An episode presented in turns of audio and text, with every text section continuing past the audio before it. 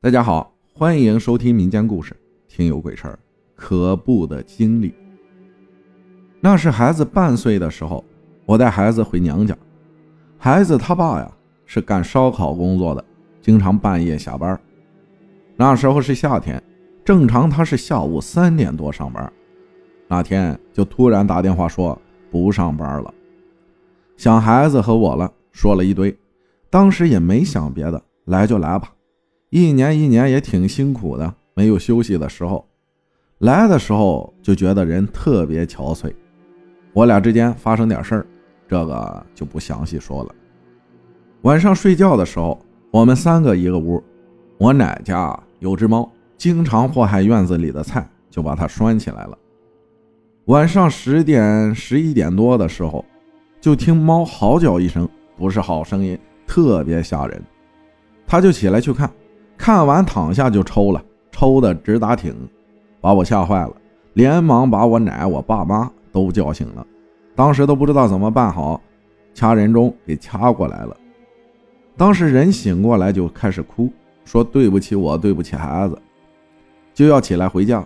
当时都半夜了也没车，想着早上再回去。他说下地。当时也闹腾半夜了，也冷，就给他穿衣服。他就说不，给我穿衣服干啥呀？我不穿，就哭着说这寿衣我不穿，我没死，穿什么寿衣啊？后来就不穿了，要抽烟，给他一根烟，让他抽。当时他边抽就边说：“我全哥是好人呐。”补充一下，身边的朋友都管我老公叫全哥，然后抽烟那个姿势跟他去世的朋友特别像。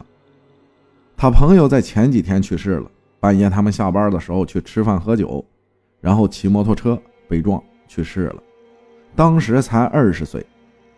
当时孩子他爸跟我说的时候，我还觉得可惜，这么年轻就去世了，家里就一个孩子，父母可怎么过呀？白发人送黑发人了。他说有一天梦见他朋友了，他半夜下班自己就买点纸给他烧了，可能是他烧纸。也赶上我俩吵架，他状态不好，就上他身了。他朋友就说：“我全哥是好人呐，对我挺好啊。”说话的声音、动作跟他朋友一模一样。当时我就觉得是他朋友，我就说：“你全哥对你挺好的，你来找他干嘛呀？”接着他就哭了。后来折腾的折腾到。也就凌晨四点多了，天也亮了。我给公公打了个电话，我公公打车过来接他了，也是给他穿衣服，他不穿。后来我公公强行吼他，他才穿的。后来回到县里，我跟孩子也回来了。到家他就跟我说，在路上有一个人，你看见了吗？我说没有啊，当时天刚刚亮，不可能有人的。当时就觉得挺害怕的，折腾一夜，他也累了，就在家睡着了。我家有一把木头斧子，听老人们说能驱邪，我就放在孩子旁边，我就用手摸着那个斧子。他醒了就问我说：“你手里拿着啥呢？”我说：“啥也没拿呀。”他说：“有东西。”我就把斧子拿起来。他接着说：“我以为你要拿它砍我呢。”我说：“不能。”后来呢，我们就去看事儿的那里看，就说是他冲撞他朋友了。看事儿的说，以后不要在随便的日子给谁烧纸，要不他就会总找你。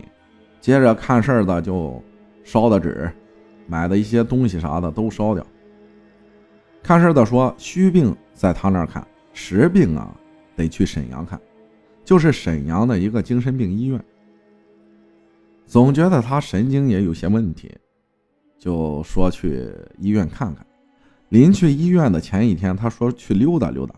当时孩子小，我说等婆婆回来了再去。他不听就走了。当时电话也没拿。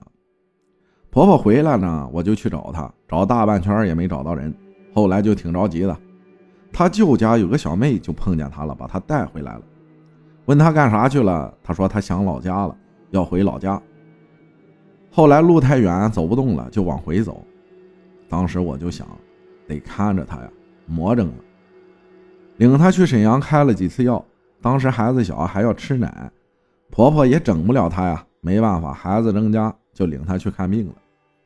回来的时候车在高速上开，到家他就说他想过跳车，后来看看我，看看他爸，他说忍着没跳。后来病了一个多月才去上班，连吃药带哄着。以前从不信这些，经过这件事之后还真信了。还是不见好，又去找看事的看了，之后就好了，没事了。